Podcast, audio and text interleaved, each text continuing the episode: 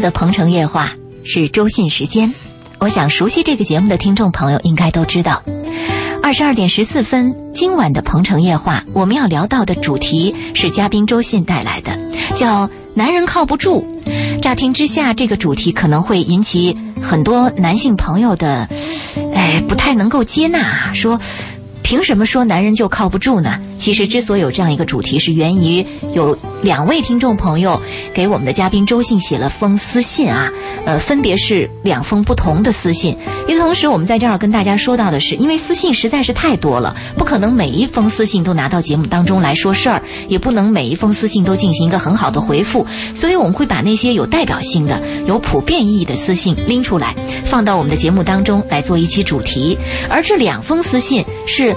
两位女性朋友写来的，她所反映的主题和主旨就是男人靠不住。那我们今天就想把这两封私信呢跟大家介绍一下。与此同时，我们来探讨男人是不是真的靠不住哈？嗯，这两封私信。一个私信，我我说的如果有不全面的地方，周信你来补充啊啊，呃，一封私信是一位女士这样写的，她说，呃，她跟老公结婚已经有七八年啊十来年的时间了，差不多十来年的时间。那么她作为一个妻子，她认为自己尽到了妻子的本分，丈夫的事业也在不断的往前发展，但是在行进的过程当中就出现了一种情况，丈夫在外面有了一个女人，对，这个女人呢，嗯。刚开始是偷偷摸摸的，后来是被她发现了的。她也跟丈夫谈过，然后丈夫好像在她的面前也说跟这个女人不再来往了之类的话。呃，但是在过年的时候还是其他的时间，丈夫带着这个女人回了老家，被这个女被这个妻子都发现了。后来丈夫采取了一种方式，跟这个妻子进行了假离婚。这个方式是什么呢？就是说，呃，我的这个债权发生了问题，如果不离婚的话。那么你的利益会受到了损失，就假装是非常关注妻子、关心妻子的这种态度，然后跟妻子这么说。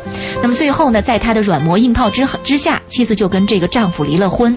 离了婚之后，妻子才发现他跟这个女人同居在了一起，就是他的外遇，同居在了一起。过一段时间之后，这个做丈夫的突然又回来了，说还是离不开家，离不开他，离不开儿子，因为他们有个七八岁的儿子。那么后来，这个女人发现什么呢？虽然丈夫回来了，但是在外面跟这个女人的关系并没有断掉。她以为刚开始以为丈夫回家了，就跟那个女人的关系断掉了，但后来发现并没有断掉。再后来，她发现的情况是什么呢？原因应该是那个女人跟丈夫在一起之后，不愿意让她回来看儿子，丈夫是舍不得儿子。这个时候，这个女人提出的问题是：那我是不是还应该接纳他？他既然回来了，心是不是应该回到家庭里来？不应该再跟那个女人有来往了。他现在两边牵挂着，我让他别再来打扰我们，这个母子两个。可是丈夫又不同意。对。那这个时候我要不要接纳他？这是一封信。对。另外一封信是一个女孩说。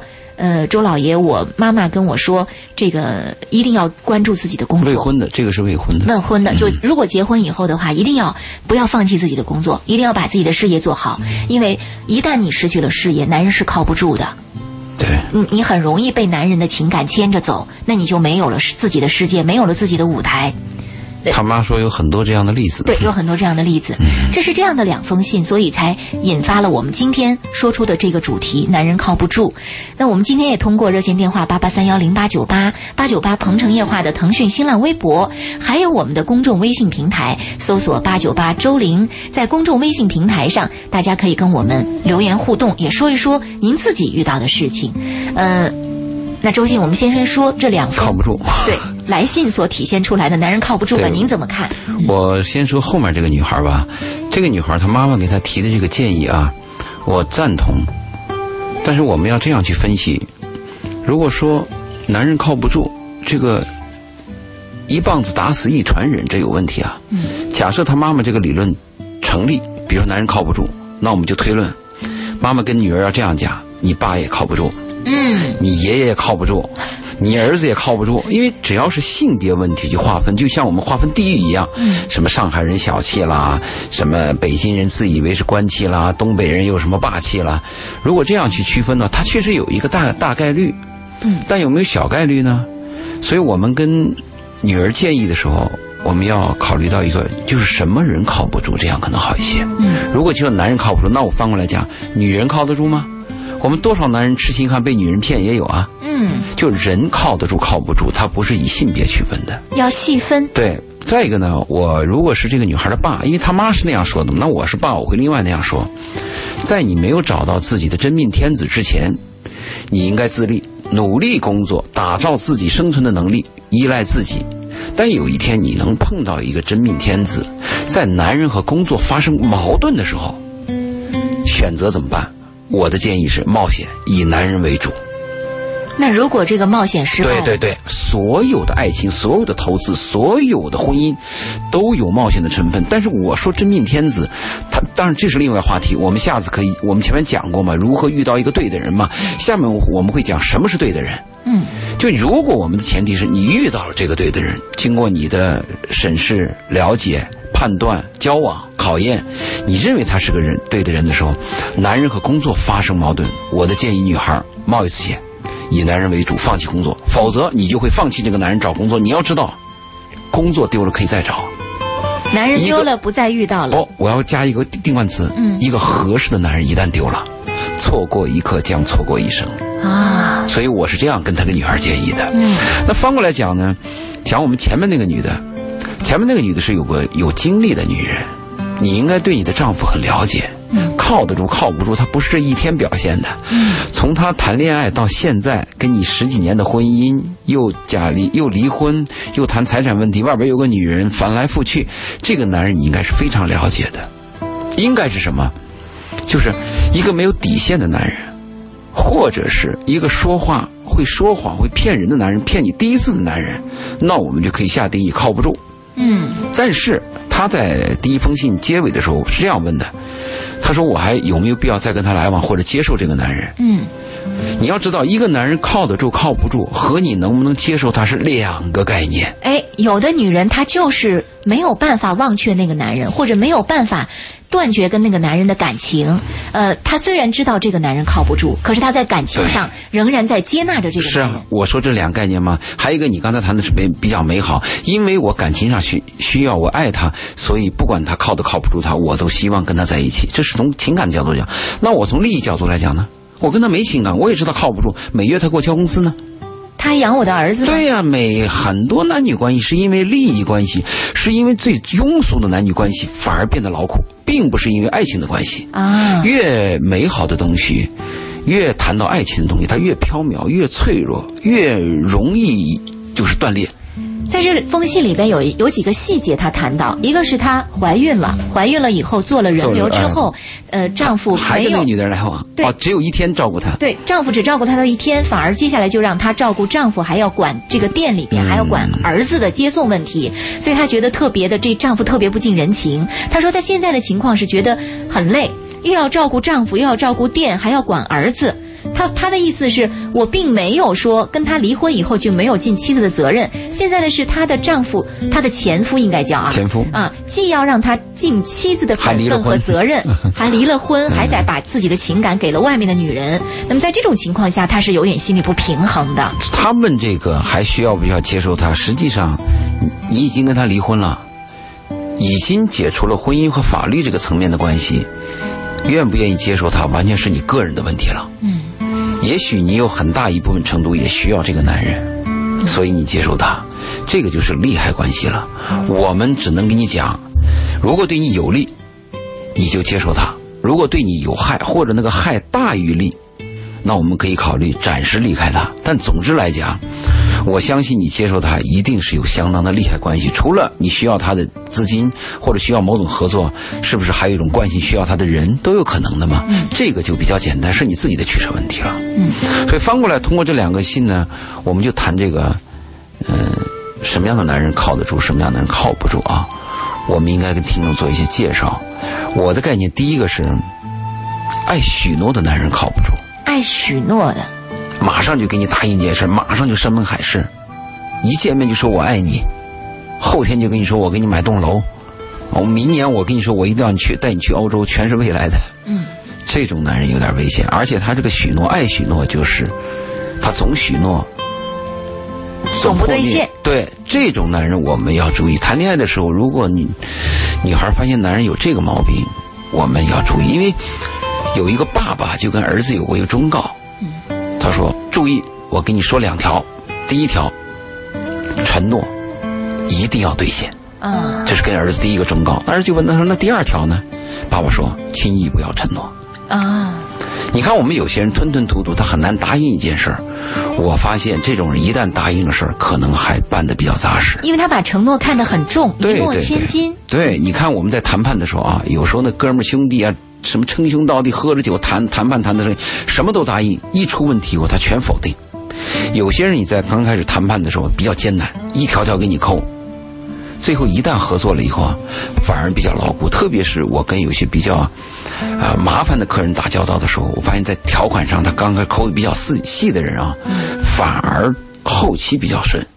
前期那个夸海口，咱们是哥们儿，咱们是兄弟，这种人反而要谨慎。所以我们跟女孩要这样介绍：你当你发现一个男人特别爱许诺，特别夸海口，特别容易说我爱你，这个一定要警惕一点。嗯，当然，那种夸海口每次都能给你兑现的人，我们相信他还是靠得住的人。没错，另当别论。另当别论啊。那除此之外呢，我们要注意的，除此之外，我还是要再介绍的，就是我们要注意，就是我们每个人呢，他有没有原则和底线。嗯，有原则和底线的人就靠谱。我们特别害怕有一种人，就是原则是可以改变的。我今天这样，我明天那样。，为了目的，我可以不择手段的。嗯，这个非常大，他没原则底线。我上周去就是呃福田的是那个图书馆，跟大家做了一次交流。当时有一个男孩提了这么一个问题，他说：“我去跟我女朋友介绍的时候，我说我家有车有房，这个女孩跟我来往了。其实我家没车没房。当这个女孩要看我的车看我房的时候，就被拆穿了。嗯他说：“这个女孩难道就不能包容我一点吗？”你看这个这个这个话题的很无耻，这这是谎言啊，这撒谎啊，你你是这不欺骗诚实对啊，。所以我为啥讲呢？这我们现在我们的教育有问题，我们的道德有问题，我们现在成了什么呢？罪恶、丑陋、无底线。嗯，他都不知道这个是丑恶的事情，他让女孩包容他一下。我当时在会上，我立刻就讲，我说这个是无耻吗？这个女孩揭穿你离开你是对的吗？你就是欺骗别人，你为了自己的利益骗人家嘛。所以我们要跟女孩谈呢，你在初期的时候要留个心眼儿，嗯，要注意这个男人有没有这一点。好，这一时段我们先到这儿，下一时段接着来聊。先锋八九八保险小课堂由中国人寿特约播出。中国人寿首款顶额预定利率年金保。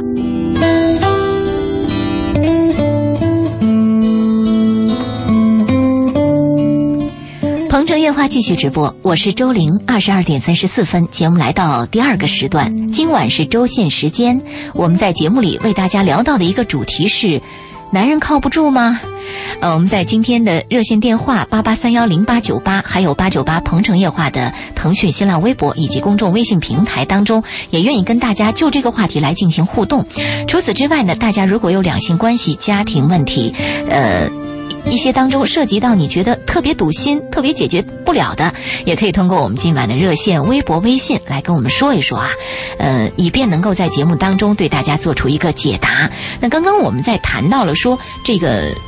我们在选择靠得住的这个男人的过程当中，要注意几点。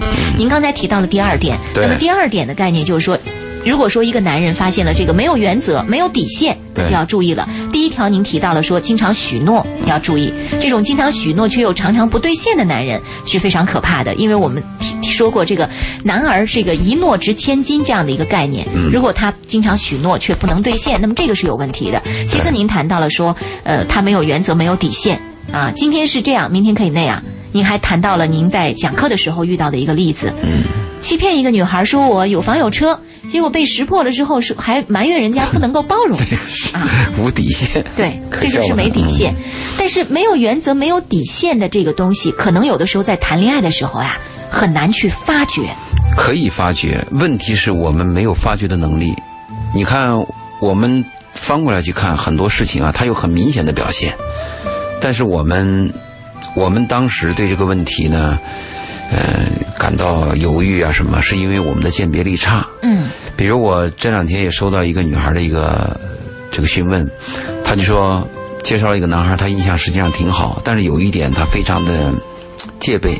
嗯就这个男孩刚认识他第二天，第二次见面，嗯就约她去同居，啊，这个就是个危险的信号。嗯你看他还来问我怎么办，要不要去？其实这个问题是一加一等于二的嘛，这个是非常危险的信号。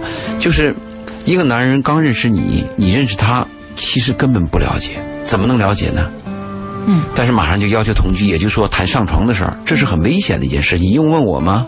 这就是没有底线的。对我，所以我借这个话也要提醒一下，很多女孩如果发现这个男人在处理问题的时候啊，他不是以以关切你，或者是以思考呃以这个冷静思考去处理问题，而是以情绪化或者以荷尔蒙为基础去考虑问题的这种男人，也有点危险。嗯，啊、就是他决定一件事儿的时候特别不慎重，不，他是荷尔蒙，荷尔蒙的。这个荷尔蒙会把一些问题全部给弄乱了。啊，那你说我们这个大脑本来应该是大脑解决问题，但是他是它荷尔蒙去处理问题、答应问题、解决问题，而这种人年轻的男人会很多，嗯。那你要注意了。如果你看我们经常有句话说，男人上床之前的话，上床之前的话你不要相信，嗯，讲的什么问题呢？讲的就是这个道理。就是荷尔蒙在思索问题、思考问题、作怪啊。有些女孩也不要逼着男人在某种条件下，呃，我才会跟你怎么怎么样。如果你这样逼男人的话，男人就会说假话。嗯所以我们在谈问题、了解一个人的时候，把这个荷尔蒙是不是也要考虑一下，放在第二位。当他平静之后，他承诺的事情，他愿意做的事情，是不是好一些？嗯但是很多年轻的男人，哎呀，也不是年轻男人，甚至老男人，他看待女人处理问题、两性关系的时候，他就是以荷尔蒙为基础的。嗯，他喜欢一个女人啊，愿意做件事儿啊，或者他答应一件事情，真是有这个问题。你看，因为有这样的需求，所以就让很多女人就只好以姿色来征服世界了哈。也确实不再也确实不再考虑其他了，谁让男人都在用荷尔蒙来决定问题呢？对，啊，但是荷尔蒙，我为什么说这种男人靠不住呢？因为荷尔蒙，你说那个姿色，还有我们说那个爱情啊，它比较短暂。因为我们谈男人靠得住靠不住，我们这个话有个潜台词，他不是靠一天。嗯如果我说靠一个男人靠一个月，或者说靠一星期，那我们得出的结论可能是正向的，就大部分男人是靠是靠得得住的。嗯，对，为什么我们说男人靠不住？我们讲的是很长的一段时间，它是一个段落的。比如说，我跟你婚姻，嗯啊，我要跟你结婚几年，我要跟你生孩子，要成立一个家，那多数人还会比较虚无缥缈的有一个幻想，我跟你一辈子，就这样靠一个男人靠不住。嗯那我们谈的是这个问题。是，好，我们接下来来关注一下公众微信平台上大家的留言啊。其他朋友如果遇到问题的话，也可以通过公众微信平台搜索八九八周玲，在公众微信平台上跟我们说一说，或者直接通过热线电话八八三幺零八九八。妍妍说。结婚后，我才发现，原来男人当你越在乎他的时候，他反而不不会理会你。现在我一个人在外打工，确实好累，加上怀孕了，什么事儿都得自己做，谁不希望他陪在我身边呢？我也不知道他到底能不能靠得住，心里挺纠结的。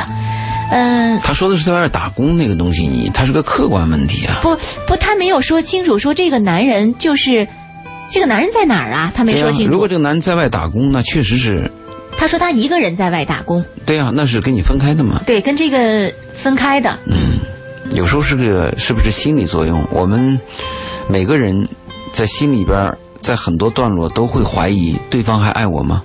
对方靠得住吗？嗯，这个怀疑总会有的，他可能要一辈子，要不断的验证，不断的验证，对，我爱你，我真的爱你，我是爱你的，他有这么一个过程。是，还有一种靠不住，是不是他结构有问题？嗯就我们讲一个房子的建建造，或者我们一个设计啊，结构如果出了问题，就比较麻烦。您所指的结构，如果是在婚姻当中是一比如说种什么状态呢？比如说这个姐弟恋，啊，其实姐弟恋这个结构，很多女人都饱受心酸呐。嗯，对啊，她热烈的爱着自己的一个比自己年龄小的男人，而这个小的男人对她充满了激情，告诉她我爱你，我不会嫌你老，嗯，我一生永远，我爱你一万年，这话都是女人爱听的吗？嗯但是你要注意，说这个话的是什么人？嗯他是个小弟弟，嗯他在说这个话的时候，他的分量有多重？如果是一个阅历过无数女人，有过万贯家产，经历过婚姻，经历过反复的爱情和爱与被爱，抛弃与被抛弃，那么有一个男人有一天说：“我会持续的爱你的，我认定你是我一生当中挚爱的女人。他这个话和那个初出茅庐小伙子在说那话，你相比，那一定是这个有阅历的男人相对可靠一些嘛。所以我说结构你要有问题的。嗯，就我们刚开始审视一个男女关系的时候，你会不会审视一下自己的结构？就是我跟他年龄的差距啊，知识面的差距，生活阅历的差距。如果这个差距有问题，那你会失败了以后，你会得出一个结论，说男人靠不住。可能男人是靠得住的，但是由于这个结构有问题，你比如说一个孩子在五岁的时候，他跟你说我要当美国总统，你相信吗？是对不对？但是他到了一定的社会地位，他就到了议员了，他都有了很多的选票和拥趸了。他跟你说我下次我要竞竞选总总统，嗯，那你是不是就靠谱一点？对所以结构我们要考虑一下。有道理啊。呃，我们继续来关注公众微信平台上听众朋友的留言。呃，这里有听众朋友说到说这个，呃，世界上有好男人也有坏男人，任何事情都不是绝对的，而是相对而言的。呃，所以我觉得这个男人靠得住靠不住啊，有的时候真的是完全凭运气啊。这是里面提到的这个运气，就像刚才我们说的冒险的这个态度一样啊。他说的这个运气，可能讲的是男女关系。嗯，就有些男女关系，它可以长期的进行下去，它里边确实有很多机缘。嗯，因为有的过着过着过着就出问题了，但出了问题呢，说我们分分分分分，哎，又有一个机缘又回来了，就这么反复反复就过了一辈子，最后越过越稳。他说的是这个，嗯，可能是这个，这需要缘分的。那有时候我们过得好好的，就是八字不不不打不到一撇的那那那一下，就那一点点，就把事情闹掰了，而且一个非常轻微的一个举动和一件事件，就会越闹越大，最后导致我们分手了，就是缘分就很差嘛，是恶缘嘛。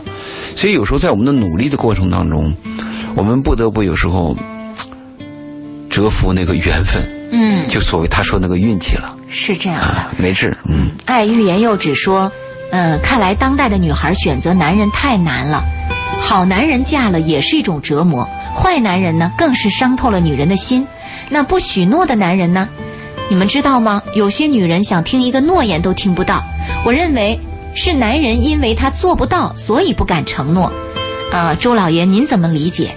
他先说那个好男人、坏男人，我要加一个区别，因为我们在法律层面，我们可以说犯罪就是坏男人，对吧？没有犯罪就是好人，但是在道德层面和你个人的喜好层面很难确定好男人坏什。么是好，什么是坏？对我们经常说，好人无好男人无好妻，赖汉娶仙女。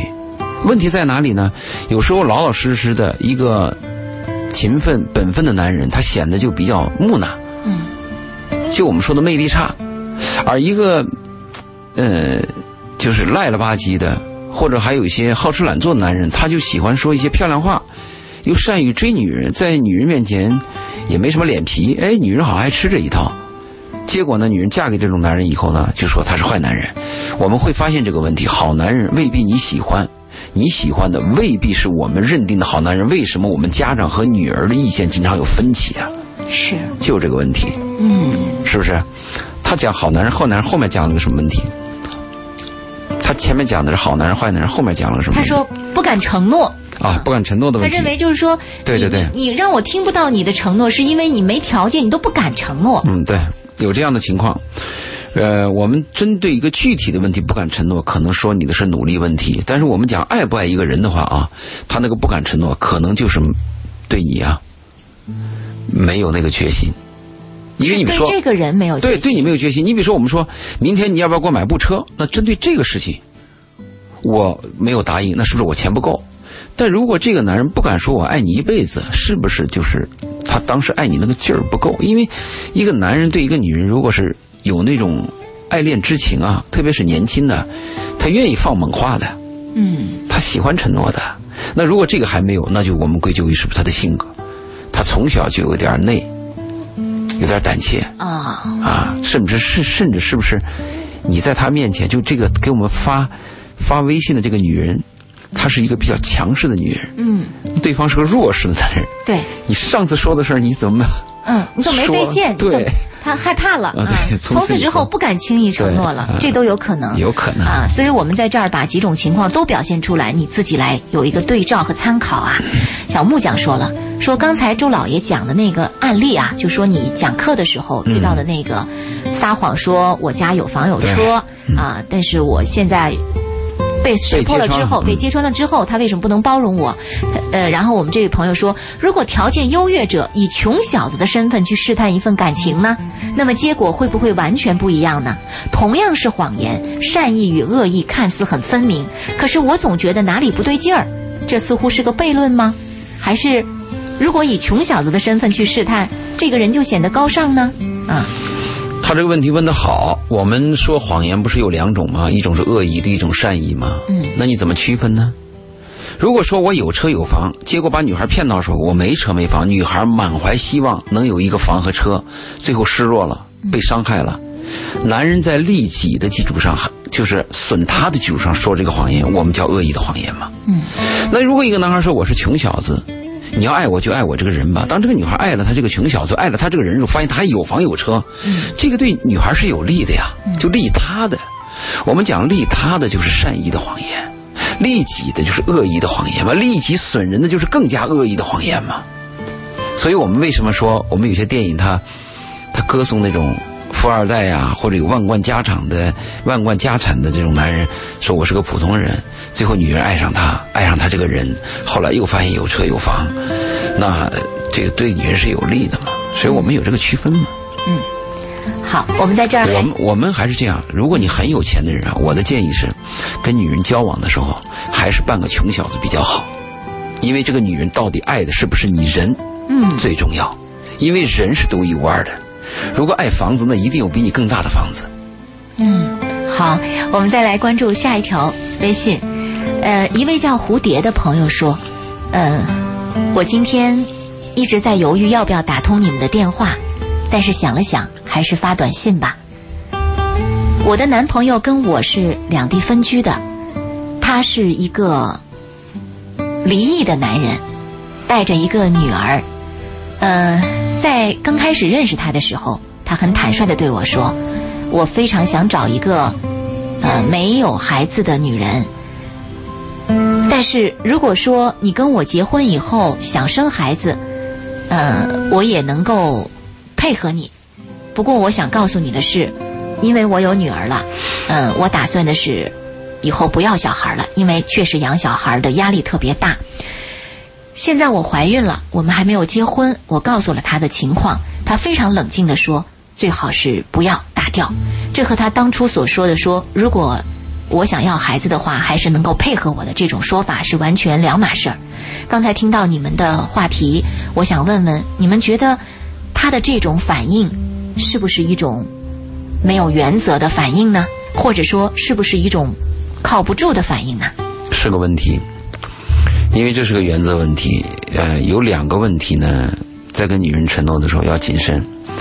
一个是男人跟女人承诺钱的时候，比如你嫁给我。我就一定把我这套房子改你的名，这个是一定要讲的。你不要看女人表面觉得我无所谓，其实女人非常重视，因为这个承诺，它不仅仅代表着一个你爱不爱，它还有个巨大的利益问题。第二个承诺就是我们讲的婚姻的契约，婚姻的契约里边包含了要不要生孩子的问题。嗯，这个男人前半段是比较坦诚的，告诉这个女人我有婚史，我有孩子，也表达了自己对孩子的养育的这种。紧迫感，嗯，但是他有一个有一个豁口，嗯，有个漏洞，他有一个敞开的一个地方，对他有个漏洞。他说，如果你要的话，我也能怎么怎么样配合，就是我也接受。嗯，现在是有了，他又改变了，嗯，那这个对女人是有有伤心之处的。但我建议这个女人是不是跟这个男人坚持一下，就是我就想要，因为男人会犹豫啊，他摆动，他几天以前或者半年前跟你说，如果你有，我也要。那个时候是你们状态最好的时候，嗯，也许互相之间没有矛盾，是。没有发现任何问题，在那种激情下呢，男人有这种动力，嗯，那是不是你们后来又发现了一些矛盾，甚至在你们怀孕之前，有没有过一些隔阂？嗯，甚至这个男人在这个阶阶段就有点想退。啊，这个你要考虑好。如果这些状态都没有，这个男人还一如既往的爱着你，要坚定的跟你往下走，那你再跟男人坚持一下。你说你当时说的要这个孩子。我也渴望要这个孩子，我想要下来。嗯，再看他的态度怎么样。嗯，这个这个问题确实是一个双方水火不容的问题，如果有矛盾的话，嗯，可能会对他俩今后会产生 yes or no 的问题。对，除了 yes and no，我估计也会对双方的内心会产生一种隔阂。对啊，所以这个我们也建议这位叫蝴蝶的朋友，是不是跟你的男朋友好好就这个问题探讨和商量一下？你建议蝴蝶，嗯我还是要建议我们所有男人要记住刚才我们那个父亲跟儿子说的两句话。第一，不要轻易承诺第一是承诺一定要兑现，啊，承诺一定要兑现。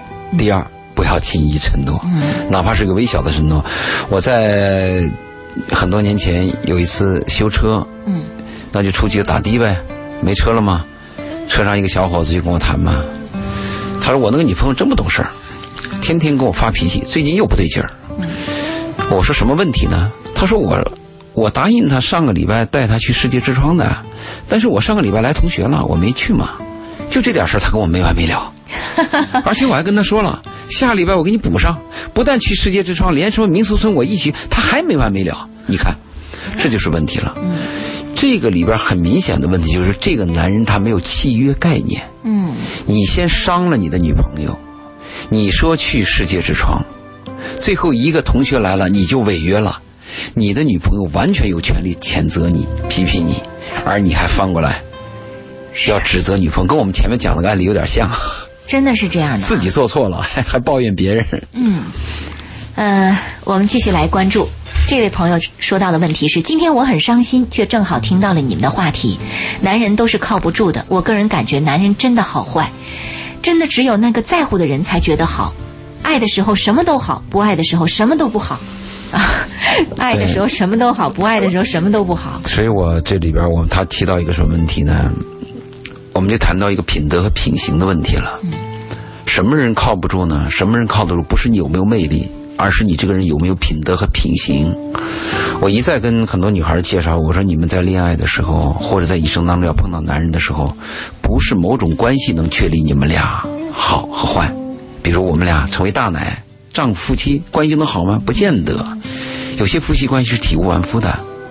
啊，那有些人说啊，我跟他只有一面之缘，甚至只有短暂的一个恋情，啊，我成了他一个擦边过的一个人，很可惜，哎，也未必你们就不好。无论什么关系，只要碰到一个好人，你就会有收获。就不管他在爱着你的时候，还是不爱着你的时候，对不他最起码都不会伤你。不论他是跟你一夜情还是一辈子，只要碰到一个好人，你总会有收获。但是你要碰到一个坏人，品行有问题的人，就会说我们说的男人靠不住。我们一定要找到一个诚实、善良、心中有你、懂得谦让、感恩、勤奋的人。那这个人，你跟他接触，我不论是当当同事、当朋友、当恋人、当红颜知己，或者我们成为夫妻，都会有收获。就是这个人他，我们讲实际上靠得住靠不住，可能还是个大概率。就这个人的概率有多少？我们分析就是这个人品行端正的人，他诚信的人，有修养、有教养、有家庭基本的这种呃教导的人，他的靠谱的那个程度就大一些。如果你碰了一个没有教养、心中自有自己赖了吧唧、呃这个胡胡吹乱骗的人，那他的这个靠得住的成分就低嘛。嗯，所以我就讲，还是我们要找到一个好人。首先，我们说靠得住靠不住，品行很重要，这是我们在讲的一个问题，是不是？是。品行、品德比什么都重要。但是我们很多女孩，包括我们男孩看女孩，第一首先看到的是眼缘，嗯，对吧？我今天晚上去彩排做这个，就是我们深圳在二十九号晚上搞的这个《非诚勿扰扰》。对我今天晚上去彩排，上台的几个男孩女孩谈的还是什么感觉呀，第一眼缘。感觉第一演员大部分是一个个人魅力。真正让我们了解一个人靠都靠不住，就是你的品德和品行。品德和品行，但是有的时候还有一句话叫做“男人不坏，女人不爱”。这个坏的这个感觉，我们觉得如果是超越了这个品德和品行的概念的时候，他会迷你啊。对，他有个问题啊，我们知道怎么哄你，怎么欺骗你。对我们说有些风流浪子，他特别跟他跟女人交往多吗？嗯，他经历多吗？他会把握你的心吗？他知道你的弱点在哪里吗？嗯，所以他会把握你。还有一个问题啊，我们有些所谓的好男人啊，缺乏一个问题。老实巴交的好男人缺乏勇气，突破自我，突破对方，这是一个好男人的缺陷。再一个好男人的缺陷呢，比如说有些人比较优秀的，嗯，不论社会地位啊，还有才学啊，还长相都好的男人，他更多的注重爱自己。嗯嗯他缺乏懂得爱别人，爱是，而那种癞蛤你说的这种爱自己的男人，现在普遍存在很多很多，啊。那种癞蛤蟆想吃天鹅肉的人，反正我是癞蛤蟆，我不我不怕，我我不爱自己，啊对 我就爱你，我豁出去了。对你怎么样都行。这个有时候会突破女人，女人那个防线，第一次 no，第二次 no，第三总有一天会说 yes，、没嗯有久攻不下的长城嘛。真的是这样。嗯，好，我们再来关注一条微信，呃。这是一位男士写来的，他说：“周玲、周老爷，你们好，我想说说我的问题。我现在才二十七岁，但我已经离过一次婚。上一次的婚姻，简单来说，我和他都比较听父母的话，所以就听从父母的话结了婚。后来在婚姻生活中才发现彼此不合适，然后我们就协议离婚了。现在我有了一个女朋友，我到底要不要告诉她，说我有过一次婚姻呢？”说实话，我很害怕告诉他，我怕告诉了他就失去了他，我该怎么办？谢谢你们。如果你因为怕你，如果你要肯定告诉他就失去他，而且就说明这个女人非常计较这件事儿的话，嗯，那我的建议是要立刻告诉他。哎，反而要立刻。当然，如果女人对这个无所谓，你判定她，我告她和不告她都不可能失去她，都无所谓，你可以不告诉她。嗯，因为女人特别计较这件事儿，如果你隐瞒了这件事儿，而这件事情是迟早要暴露的事情，那风险太大了。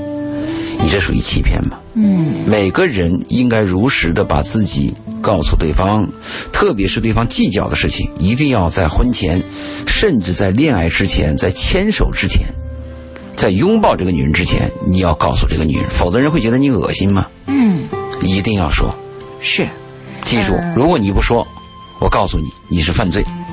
真的是可以用犯罪这个来说明你对那个女人来讲就是罪人。是这样的，呃，很多男人可能都想在赢得女人心的过程当中隐瞒所有对自己不利的这些事情，啊，包括一些事实。但是我们在这儿提醒你，诚实比什么都重要，这是最好最大的美德啊。时间关系，这一时段我们先聊到这儿，下一时段回来我们继续今晚的话题，也欢迎听众朋友的参与，稍后接着再见。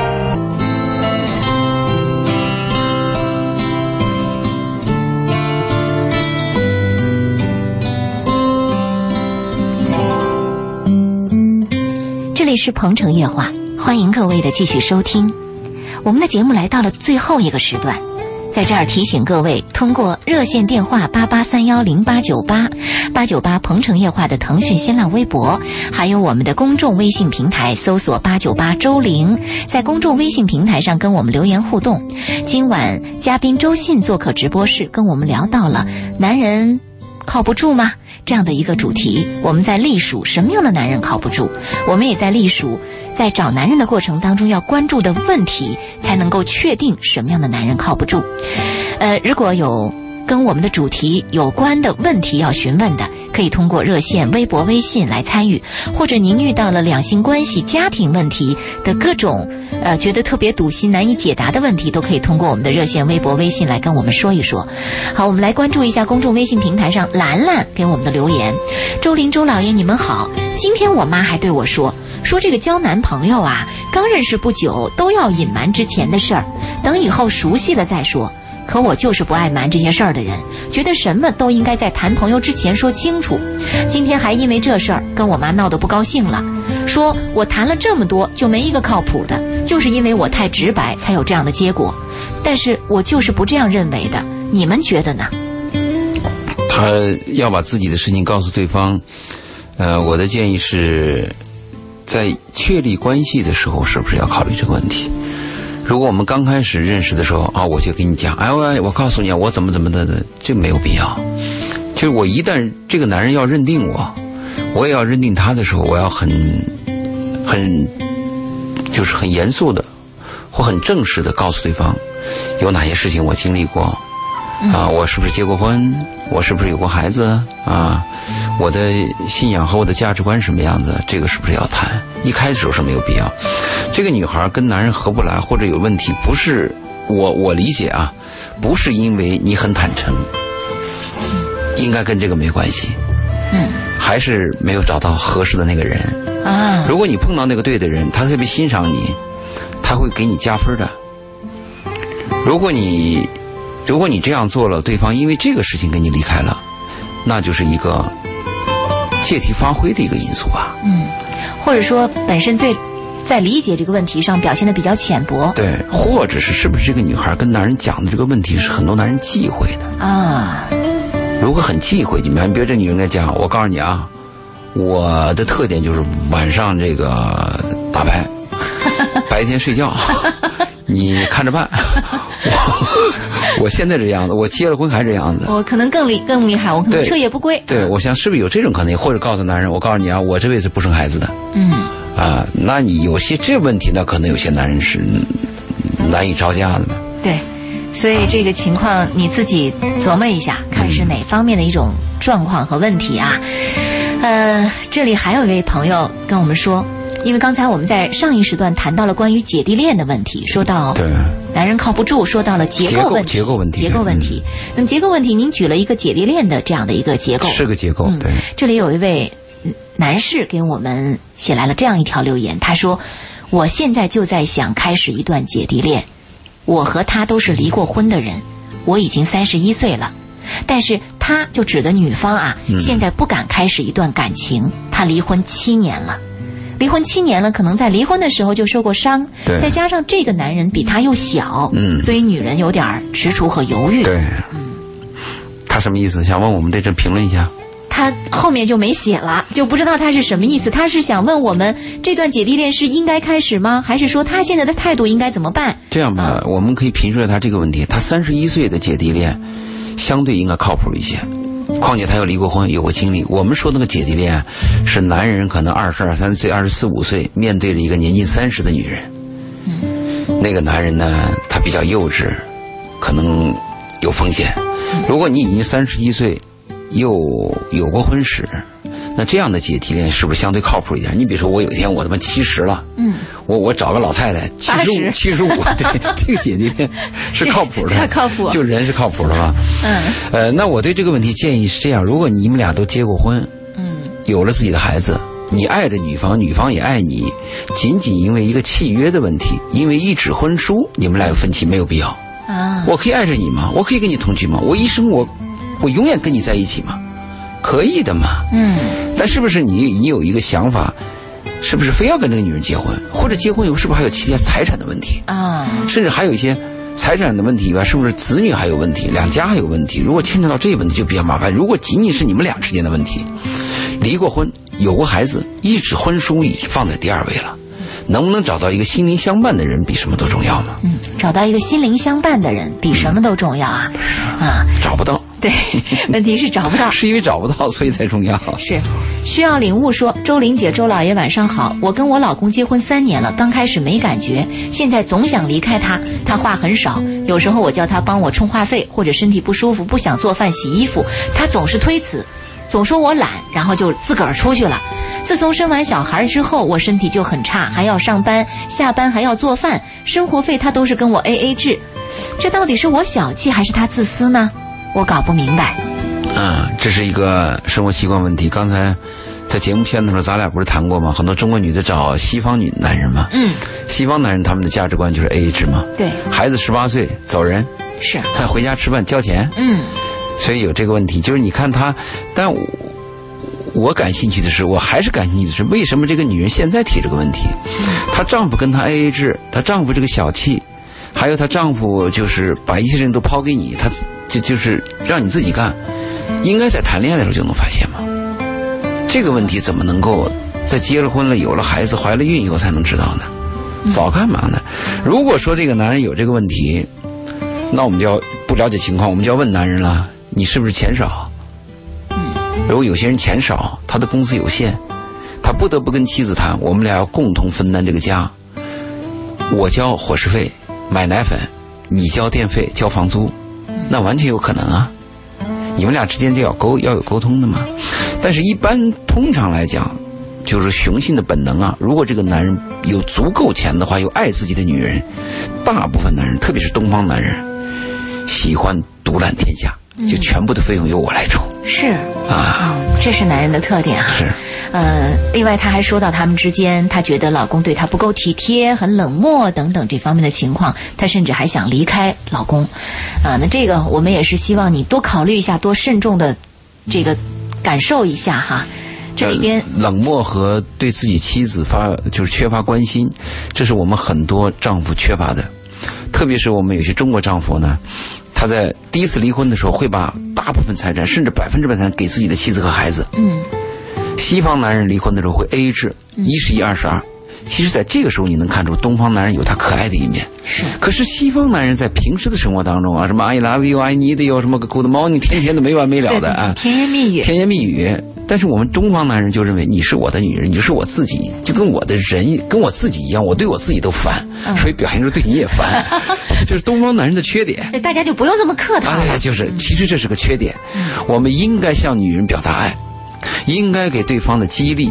我们应该学习西方好的一方面，我们要告诉妻子：“我爱你。”嗯，你今天有困难了，我想帮助你。如果我今天有困难，我非得上班，我跟妻子这样讲：“我说我今天帮不了你，但是我去上班也是给咱家挣挣钱的。”说点好听话。解说一下，解释一下啊。是，嗯，好，我们看到一位叫棉花的朋友说，嗯、木讷的人没有对你说许诺的话。至少是因为没那么爱你啊，就说如果这个男人没有对你说许诺的话，他在评述前一封对邮，件，至少是说没那么爱你。呃，在这儿我发现他就是这样的。我觉得他其实就没有对我有任何的许诺，所以我认为他不够爱我。另外，我无意间在他的微信里看到了他加了四五个，呃，将近五六个女孩子的微信，个别还有问候式的聊天及请吃饭之类的对话。而他的微信都没有加我，并且知道了我在看他的手机，以后就开始提防我。那我和他还要继续下去吗？这他谈的是一个出轨和不忠的问题了。我们说他他好他好像跟跟是在说他的先生哦，那是她是在说她丈夫。她丈夫居然没有她的微信，有别的女人的微信。而且丈夫对她从来都是呃很少说话，也没什么、呃许诺许诺。嗯但是加了另外几个女孩还有问候，嗯这是一个就是出轨和不忠的问题了嘛？嗯，一般出轨和不忠，我们会这样评判：我们说不忠的人就是靠就是靠不住的人嘛。嗯，但是我们会发现，男人这个雄性动物在一生当中都会有不忠的一些行为和念头。嗯但我的想法是这样，就是你的妻子是不是摆在第一位的？嗯，如果你把你妻子始终摆在第一位的，我们是一个说法；如果你把你的妻子是摆在第二位的，你还有不忠，这就是另外一个说法了。嗯我觉得第二种说法比较差。嗯，起码我们要把妻子摆在第一位。嗯你稍有不忠，这是第二个问题。比如说你不忠的时间很短，是一秒钟，还是一个月，还是半年，嗯还是长期？如果长期就比较麻烦。啊如果是一个闪念、一个短暂的问题，加个微信聊一聊，过两天又没了，没有必要，没有必要去计较他和追究他。还有一个，我跟这个女孩讲，不要看你丈夫的微信，不要看他的电脑，不要看他的电话。自找麻烦嘛。是，啊，你就看他每个月工资有没有给你拿来，看他的工资卡。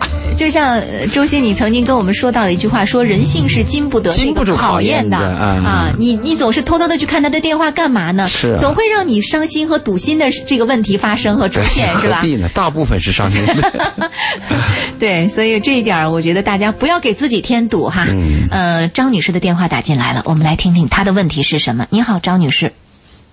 哎，你好，周玲哎，还有周老爷，周信啊、嗯啊，周老爷你好。你好，呃，其实我之前有打过电话上来的，嗯。但是呢，我现在呃，正因为今天是赵老爷来做客嘛，哈，嗯。那就我就想问问赵老爷男性的呃建议跟意见是什么？嗯，好，您请讲。就是。嗯。就是我之前谈到的，我的丈夫他出轨将近两年的时间，那么呃，也就是因为在我的表态之下，呃，他现在的态度就是，如果我要离婚，好吧，那就离。他的态度就是这样子，嗯，但是呃呃，而且他也跟我表态，他说，呃，我跟他摊牌，我说可以，呃，我说我可以，呃，所有的过去都抹掉，然后我们重新开始，因为我们有两个孩子嘛，然后我们的婚姻生活也是十多年了，啊对，然后他的表态就是，他说他没有办法再回来面对，嗯。嗯，没有办法再跟我过下去。但同时他又没有说，呃，自己主动提出要拉着我去签字离婚，这样子，就是说，每当我提出要离婚的时候，或者说我提出让他选择的时候，他就选择，那就离吧。然后同时他表态，他回不来这个家，他跟我再不能相处下去。但是我问他，我说你对这份十几年的感情还有没有留恋？他说有，对孩子还有留恋，对家还有留恋，就是这样一种态度。他的态度那个婚外情是不是已经断了？还没有断，啊，还在继续当中。对，还在继续。而且对方女的她也知道，我已经知道这个事情，因为我有去找过，找过两次三次这样子。嗯，但我也没没闹，就是跟他们谈。我记得上次好像给过你一个建议，就是还是坚守嘛，不要再提这件事情嘛。那是个伤疤，你提了以后，男人心里会很很苦啊。嗯，他被揭被揭穿了以后，他也举步维艰。你说外边那个嘛，不离不弃，呃不要名分，跟着他。嗯这边呢，你还不断的提这杠子事儿，是不是能够均衡一下？我要我要是个女人啊，嗯，我宁肯赌个气，我就要坚守这个阵地。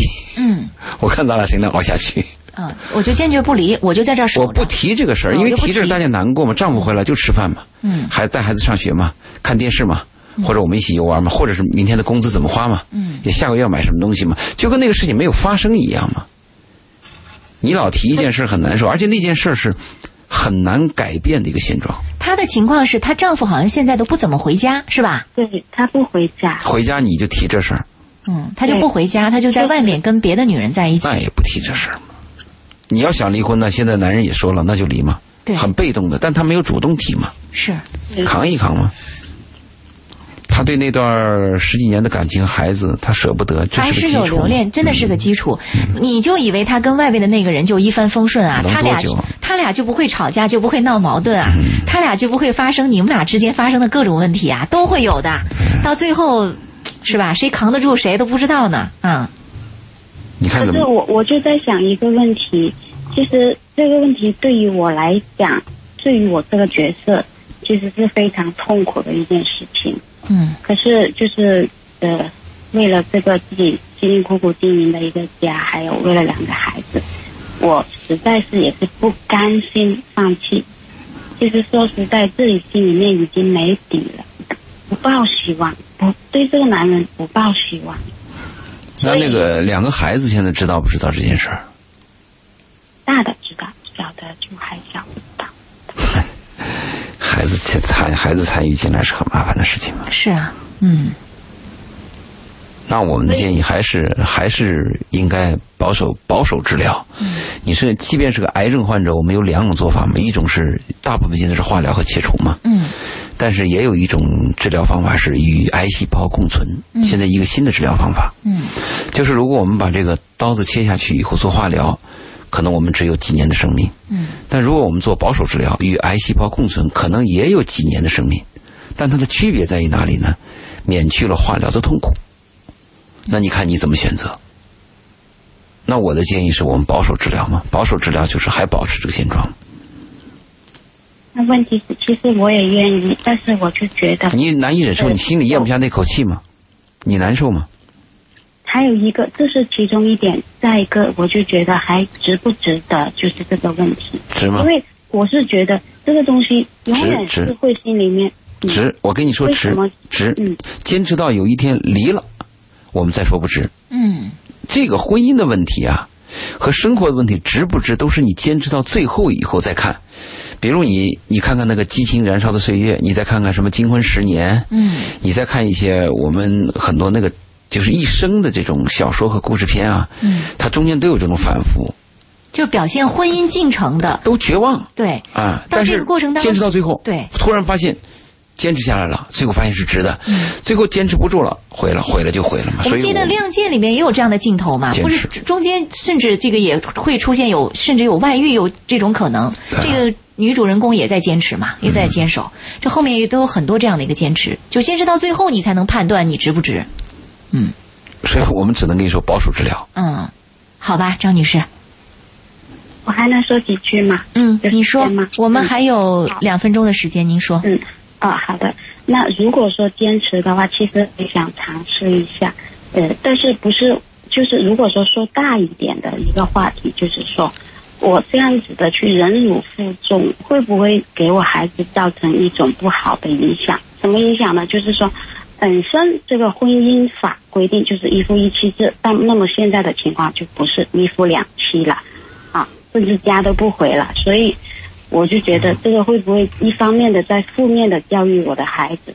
其实那你可以这么说我明白。那你谈的是第二个问题了。就第一个问题是我们确定是坚持，嗯嗯坚持和坚守是在什么条件下，怎么样坚持，怎么样坚守的问题。你谈的是第二个问题了，就是我们坚守和坚持应该怎么样做。嗯，那首先是要把孩子从你们俩的矛盾当中尽可能的剔出去。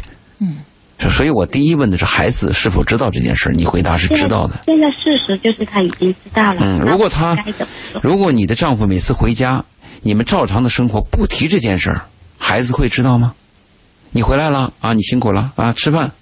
嗯，孩子要上学了，你你你不提这件事可以吗？孩子会怎么样反应呢？那也就是说，传递给孩子知道一个，呃呃呃现象，就是说，虽然之前父亲有过这样的过去了现在对呃已经过去了，改正了 over 了，对，就这么做，必须这样，必须这样。嗯嗯。好吧，是，那前提如果我要试的话，前提就是说我自己最最起码我自己认为这是值得去试的。当然值得。你看啊，哪怕你嗯你孩子大孩子现在多大年纪？你的大儿子多大年纪啊？啊十五十五六岁，好，十十五六岁，我咱们说一个比较差的一个建议吧。你再坚持三年吧，起码等他大上大学的时候嘛。是，嗯，最眼前的利益，你可以我们算个有期的时间也可以嘛。嗯，就算个有期的时间，你再坚持一下，看看结果，好吗？嗯，好，谢谢你的电话。嗯，好，先这样。啊，其实从张女士的这个谈话当中，我们深刻的体会到，她其实是有点不甘心啊，她觉得自己在忍辱负重，她的自尊心受到了严重的打击和挑战，所以她在这个过程里就觉得我我干嘛要这么忍？但也能够听出来，她是心里是很矛盾的，她也舍不得离婚。如果她想离婚的话，早就离了，因为男人说离就离呗。